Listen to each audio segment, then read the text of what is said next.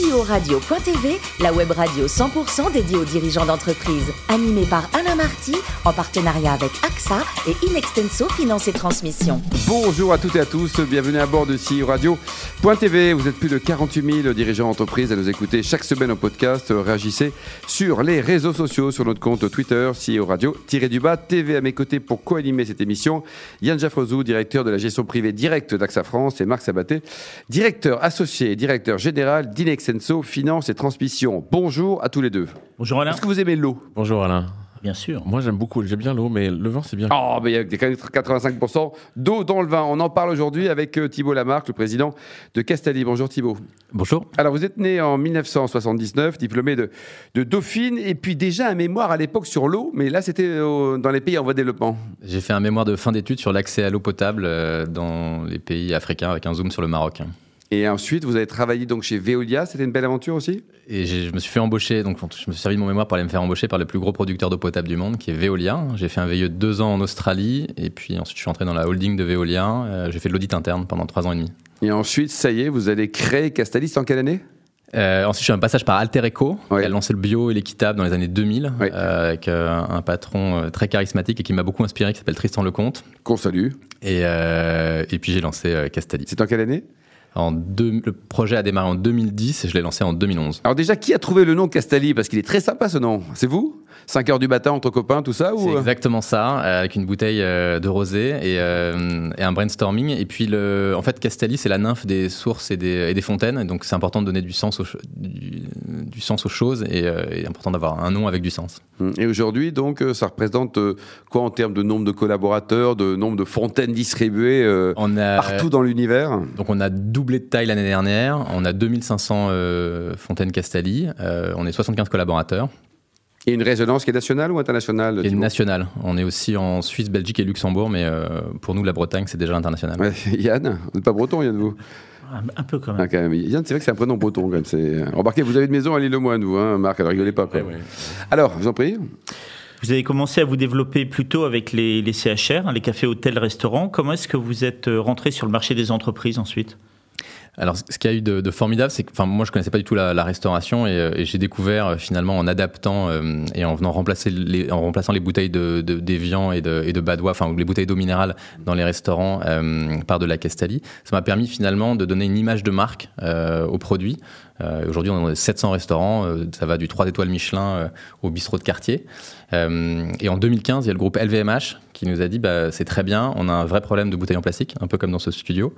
Et, et comment est-ce qu'on peut faire? Donc, on a adapté la machine, on l'a fait redesigner par Helium Studio. Euh, on a mis un peu d'électronique dedans, euh, on a compa- compacifié et puis, euh, et puis on l'a lancé. Ils nous ont pris 50 machines. Euh, alors ils l'ont attendu euh, quelques mois et puis euh, ça nous a fait décoller euh, dans la partie entreprise. Aujourd'hui, c'est 80% de la croissance de l'entreprise. C'est énorme, ça. Yann? Oui, vous ambitionnez aussi maintenant de vous lancer en B2C sur le grand public. C'est une approche encore euh, complètement différente. Donc, comment vous pensez conquérir ce marché? Alors, on, a fait une annonce il y a quelques semaines. euh, on lançait une gourde. euh, alors, ça a été euh, tout de suite compris comme on lançait une machine B2C, mais on, démarre en tout cas sur le digital, hein, parce qu'on on vient pas du tout de ce monde-là, et donc on lance une DNVB de, de gourde made in France. Aujourd'hui, toutes les gourdes sont fabriquées en Asie, et c'est hallucinant. Mais une gourde en inox, bah, elles sont toutes fabriquées en Chine, et ça fait euh, euh, 20 ans qu'il n'y a pas un outillage qui a été vendu en Europe. Donc, euh, donc il y a un vrai sujet de réindustrialisation pour lancer ce produit. Euh, donc on va lancer une gourde en verre, une gourde en inox made in France. Euh, Et on pourra mettre votre eau, évidemment, à l'intérieur. alors on peut mettre de la Castelli ou de l'eau du robinet. Enfin, finalement, à partir du moment où ça permet d'éviter la bouteille en plastique, euh, moi, ça me ça me va bien.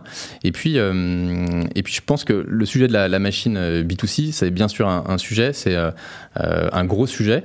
Euh, donc là, on va mettre des moyens euh, dans les prochains mois pour euh, pour regarder. Je sais pas encore vous dire si euh, si on se lancera en B2C. Ah bah si, non, vu votre grand sourire, euh, on y croit quand même. hein. Yann Oui, enfin, vous avez installé euh, 1000 fontaines en 2019, je crois. Euh, quelle est votre ambition sur 2020 Alors, pré-Covid, on voulait doubler. Euh, on a eu un, un, un frein, on a bossé jusqu'au 15 mars, hein, donc euh, on était vraiment euh, euh, pleine barre jusqu'au 15 mars. Il y a eu un, un coup de frein. Là, on sent que les bureaux sont en train de réouvrir. Euh, il y aura un retour à la normale euh, en septembre, donc on, on fera un atterrissage. euh, Bon, donc il n'y a pas d'estimation, c'est... Non, pour le moment. En tout cas, on sera, on sera en croissance par rapport à l'année dernière, Ouais. mais pas, euh, mais pas, Pas au double. Non, pas au double. Marc Moi, j'ai une question toute simple pour démarrer. Combien ça coûte une fontaine Castelli dans un... Ah, voilà, voilà du concret, voilà un homme concret. Euh, bah, dans les restaurants, le, le ticket moyen, c'est 250 euros par mois. Qui Par, comprend- par bouteille, quoi. Vous prenez une bouteille, 250 euros. Si vous Ah non, qu'une bouteille, c'est la bouteille la plus chère, la plus chère de France, mais, mais c'est euh, finalement euh, euh, pour des centaines ou des milliers de litres. Et puis dans une, une entreprise, euh, c'est entre, euh, c'est autour de 200 euros la, la machine par mois. Tout compris. Donc, Tout compris. ça comprend la maintenance, le service, les contenants. En fait, nous, on n'est pas des loueurs de, de machines. Euh, on vient vous vendre un service qui va vous éviter la bouteille. Vous avez levé euh, un peu plus de 13 millions d'euros euh, pendant le confinement, puisque euh, ça a été annoncé, je crois, début juin, mais le, deal était déjà lancé en avant.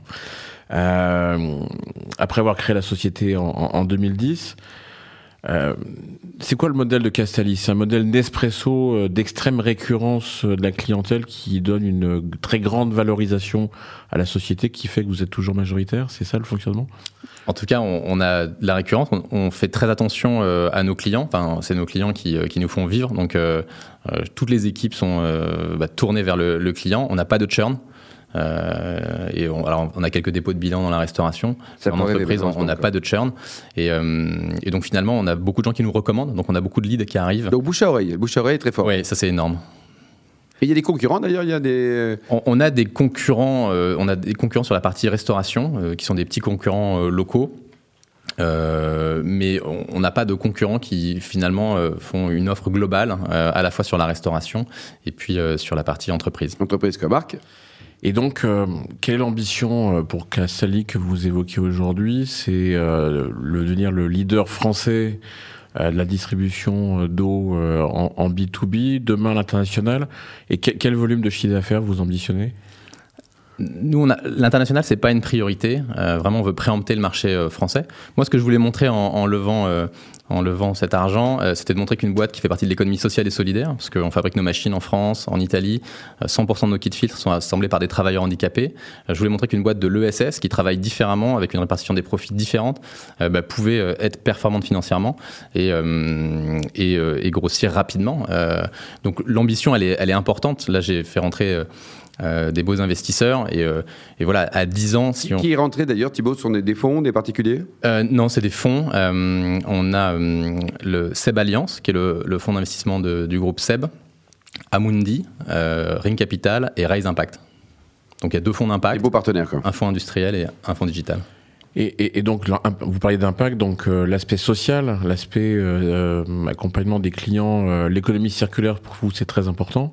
Comment vous voyez l'évolution de l'impact investing en France aujourd'hui, à la fois dans vos métiers, mais au-delà de ça, dans les métiers justement du service au B2B Bah, moi, j'ai toujours, enfin, en 2015, quand j'ai levé, euh, j'ai fait un tour de 2 millions. je voulais absolument un fonds d'impact. Il y en avait deux sur la place de Paris, donc j'en avais choisi un des deux, euh, qui s'appelle Inco et que je salue aujourd'hui, qui est un, très bon fonds. Ils sont sortis là sur le sur le dernier tour, mais euh, mais donc c'était le début de l'impact investing.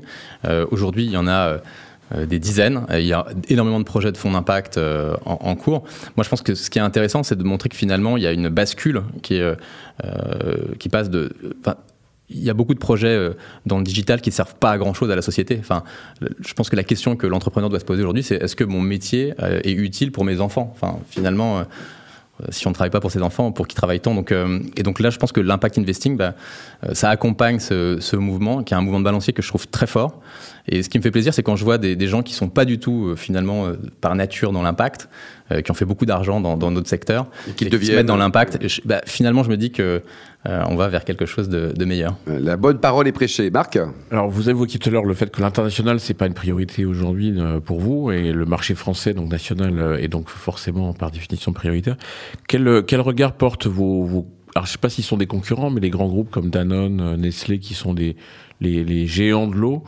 Aujourd'hui, quel regard ils portent sur votre développement Euh, Ils viennent vous voir, ils regardent Ils ce que veulent vous racheter. faites, euh, Nous, on est tout petit euh, par rapport à eux, donc euh, on- on- je suis très respectueux de, de- de ce qu'ils ont fait et, et je pense qu'ils ont été créés euh, finalement à un siècle où le sujet du plastique, c'était pas, il n'y avait pas d'importance. Euh, donc moi, je vais les laisser régler leurs problèmes de, de bouteilles en plastique. Le- le- la chance de Castelli, c'est que finalement, on arrive avec une offre euh, qui fonctionne très bien aujourd'hui en B2B, peut-être demain euh, en B2C. Euh, Seb Alliance, c'était pas Par hasard. c'était pas par hasard. Et donc, voilà, moi je pense qu'on a une belle histoire à écrire. Et quand vous me demandiez tout à l'heure un peu les ambitions, je vois pas à 10 ans ce qui fait que la boîte ferait pas euh, 500 millions d'euros de chiffre d'affaires. Et en B2C, qu'est-ce qui fait que Brita, par exemple, n'a pas explosé euh, en, en, Bah, pour- en B2C, justement? Pour le coup, une raison assez simple, euh, c'est que les, les, euh, les consommateurs ne changent pas le, le filtre. euh, et donc, bah, vous avez des problèmes de bactéries. Ah oui, euh, c'est pas terrible. qui ont été dénigrés par, par les médias. Euh, le- c'est pour ça que le produit Brita est pas parfait. Moi, il y a un produit que, que j'adore qui est SodaStream, euh, Mmh. qui m'a inspiré euh, un peu Castali. Hein. Euh, et, moi, je pense qu'il y, a- une place pour euh, un produit qui soit euh, bah, mieux que Brita, mieux que SodaStream. Et, qui permette de remplacer la bouteille en plastique en B2C. Bon, et ça c'est pour quand vous dites? Alors, vous qui avez beaucoup voyagé, Thibaut, notamment en Australie et en Nouvelle-Zélande, pour un amateur de rugby, un joueur de rugby comme vous, c'est top, non? C'était des beaux voyages. ouais. Vous avez joué au rugby en Australie? J'étais d'ailleurs bloqué pendant le confinement en Australie. Ah, il y a pire dans la vie, non? Ouais, Vous jouez quel poste d'ailleurs? Vous avez joué Troisième ligne. troisième ligne, quoi. Et le- votre club de cœur, il est dans la capitale, c'est le Stade français? C'est le Stade français. J'ai joué au Stade français jusqu'en Crabos avant de passer en universitaire. Et puis après, j'ai joué en Australie avec l'équipe de Melbourne. Ouais, C'est une bonne nouvelle pour le Stade français qu'on ait figé les championnats et qu'on recommence à zéro, là? Je- je- Côté vin, dites-moi là, Thibaut, hein, le vin, l'eau, c'est bien. Euh, vous êtes vous êtes ouvert sur tous les vins, sauf les Bordeaux. Et le champagne. Et le champagne. Et pourquoi? Parce que, Parce que vous c'est avez les deux- mauvaise aventure avec une copine champenoise ou bordelaise Non, non, mais c'est les- deux régions où ça arrose de pesticides. hein, euh, et, euh, Donc il y a une vraie, il y a raisonnement quoi. Et, et finalement, euh, je pense qu'aujourd'hui, euh, on peut trouver des, des très grands vins ailleurs euh, qui sont faits euh, en respectant la terre. Hum, Notamment en Australie et en Nouvelle-Zélande également quoi. Alors, eux, ils aiment bien les pesticides aussi. Ouais, c'est vrai que c'est un grand pays producteur. Et pour terminer, terminer, est-ce que vous souhaitez, je pense que oui, hein, des causes caritatives, humanitaires, à titre personnel ou, ou via votre entreprise? Euh, oui, là on a, hum, une- on a, on s'associe avec Made Blue, qui est une association néerlandaise qui, hum, qui fait de l'accès à l'eau potable en Éthiopie. J'étais en Éthiopie il y a, juste avant le confinement. En fait, on crée, enfin l'association crée des, des points d'accès à l'eau dans des bidonvilles. Donc pour 10 000 euros, euh, on est capable de, en gros, d'approvisionner quotidiennement une centaine de familles. Ça représente à peu près euh, entre 5 et 800 personnes. Euh, et donc, euh, bah, on la finance, euh, on, on la finance en 2019, en 2020, et puis à la fin de l'année, là, j'aimerais bien essayer d'aller voir mes clients Ouais. pour leur proposer de, de financer des projets d'accès à l'eau potable euh, dans des bidonvilles Beau projet. Les 500 millions, c'est pour quand vous dites? Dans 10 ans. Dans 10 ans. Merci Thibaut. Merci également à vous, Yann et Marc. Fin de ce numéro de CEO Radio.tv. Retrouvez tous nos podcasts sur notre site et suivez notre actualité sur notre compte Twitter et LinkedIn. On se retrouve mardi prochain à 14h précise avec un nouvel invité. L'invité de la semaine de CEO Radio.tv, une production B2B Radio.tv en partenariat avec AXA et Inextenso Finance et Transmission.